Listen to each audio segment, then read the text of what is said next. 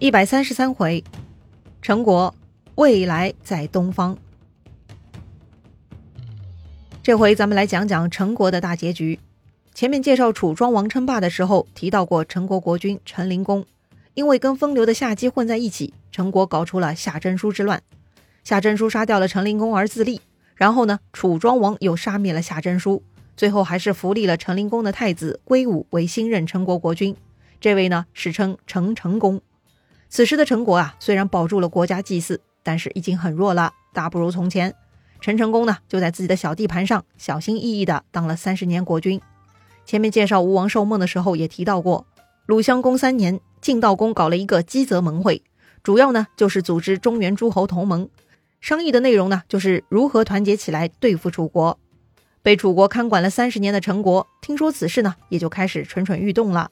毕竟。这个时候啊，楚国已经传到了楚共王，远没有当年楚庄王那么威风。理论上呢，陈国还是有机会脱离楚国控制的。于是陈国呢，这就计划趁着楚国不注意，偷偷跑去找晋国抱大腿，就准备翻墙回归中原朋友圈了。但是啊，瘦死的骆驼比马大，楚国还是大国呀。看着陈国叛变，楚共王很生气，立刻下令进兵陈国。哈，翻墙没成功，还被发现了。陈成功听说楚国发兵的消息，那是非常担心啊，居然啊这就生病了。然后呢，就在鲁襄公四年的春天，陈成功受不了刺激就去世了。听说陈国国君去世了，楚国呢倒是很绅士，停止进兵，一直等到夏天，等陈国的丧事办得差不多了，他们再度发兵。这么做呢，也是符合春秋礼仪的啊，有大国风范呐。再说陈国国君新丧，又被楚国胖揍，陈国嘛自然老实了。之后呢，也不敢再招惹楚国了。陈成功之后，他的太子继位，这位呢就是陈哀公。陈哀公在位三十五年，也是挺长的。期间呢，也是老实本分，陈国呀倒也太平。不过呢，就算是这种已经很落魄的国家，继承问题啊，依旧是个大问题。《左传》记录，鲁昭公八年，也就是陈哀公三十五年，陈国再度出事了。出啥事儿了呢？哎，这个陈哀公上吊自杀了。啊？当了三十五年国君，居然自杀了，这算啥事儿啊？嘿，奇怪了吧？这个事情的起因呢，就是继承问题。话说呀，陈哀公有三个儿子，太子偃师、公子刘和公子胜。陈哀公呢，最喜欢公子刘，就把他托付给自己的弟弟公子昭和公子过。这个做法有问题吗？哎，反正有点怪怪的啊。按理说，既然有了太子，那么就应该让所有的臣子支持太子，也就是未来的国君嘛。但是啊，陈哀公将自己的爱子公子刘托付给了自己的两个弟弟，你说这算啥意思嘛？难道是授意两个弟弟帮助公子刘取得储君的位置吗？这个陈哀公或许并没有想清楚啊，但是他的两个弟弟觉得这就是陈哀公在暗示他们了。于是呢，很快啊，机会来了，就在这年三月，陈哀公病重，他的那两个弟弟呢就杀掉了太子偃师，立公子刘为太子了。这个陈哀公啊，虽然病重，毕竟还没有死。他没有想到弟弟们居然会杀掉太子偃师，陈哀公是气坏了呀。但若是追究责任，似乎根源还在自己身上。要不是自己莫名其妙托付儿子，也不至于搞出这么一出啊！哎呀，作孽呀！陈哀公是非常难过，也不等病死了，他就直接上吊自杀了。这么一来呢？那个刚刚被扶立为太子的公子刘，就在他的叔叔的拥立下继位，成为新的陈国国君了。好啊，杀死元太子，逼死老国君，这是大逆不道啊！于是呢，陈哀公的另一个儿子公子胜就跑去楚国告状了。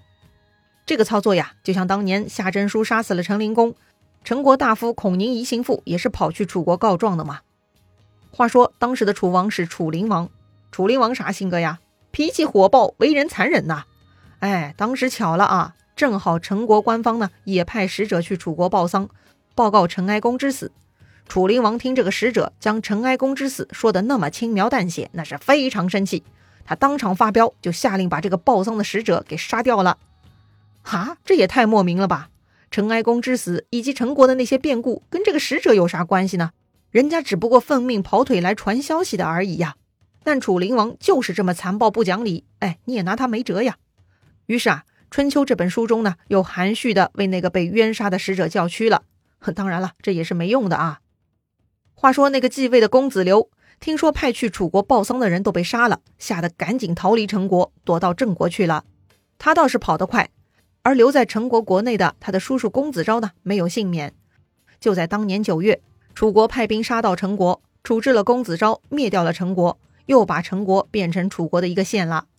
你看啊，作为一个小国家，如果自己管理不好，那么他的大哥国家呢，就会灭掉他，给他降级。而管理好国家的最低要求呢，就是政权传承的稳定性。在春秋时代，无论这个国家多么柔弱无能，百姓多么民不聊生，只要国君传承是正常的，能保证国家祭祀，那么这个国家的延续还是有机会的。所以啊，很快陈国呢又等来了新的机会。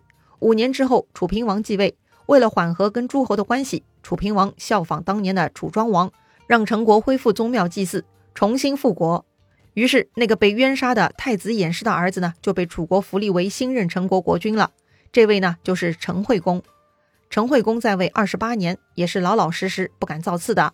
鲁定公四年，也就是吴王阖闾杀入楚国郢都的那年，陈惠公去世，他的儿子继位，史称陈怀公。《左传》对陈怀公啊，并没有太多记录，只在鲁哀公元年的回忆里头提到了一件事情，就是当年吴王阖闾占领郢都的时候。曾经召唤陈怀公去见他，陈怀公呢就问手下大臣们的意见，最终大家讨论的结果就是啊，吴国太嘚瑟，德行不好，应该坚持跟楚国的友好关系。于是呢，陈怀公就假装生病，没有去见吴王。这样做呢，就惹毛了吴王阖闾。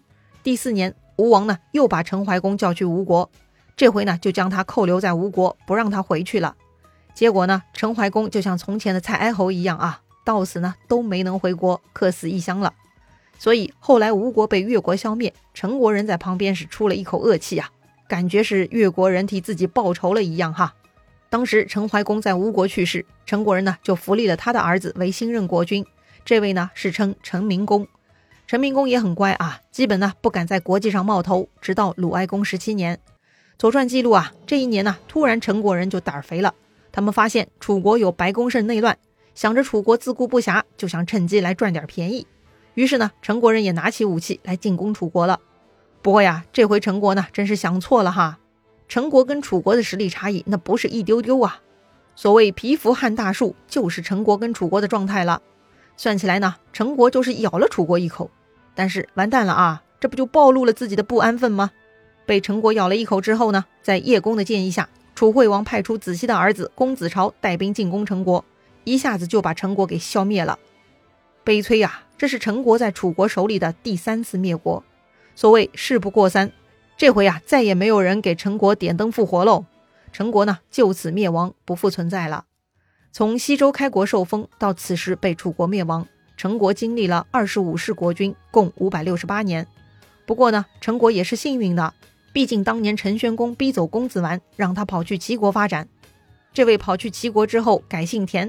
成为齐国田氏的始祖，田氏一族在齐国是开枝散叶了，最终还取代了姜氏，成了齐国的新主人。这个呢，也算陈国在东方的生命延续吧。陈国作为国家一直处于二流甚至三流，但陈国人田完的后人霸占了姜子牙留下来的泱泱大齐国，还真是一流啊。所谓田氏齐国，本质上就是归氏齐国呀。可见一切皆有可能啊。好啦，陈国的故事呢，就讲到这里。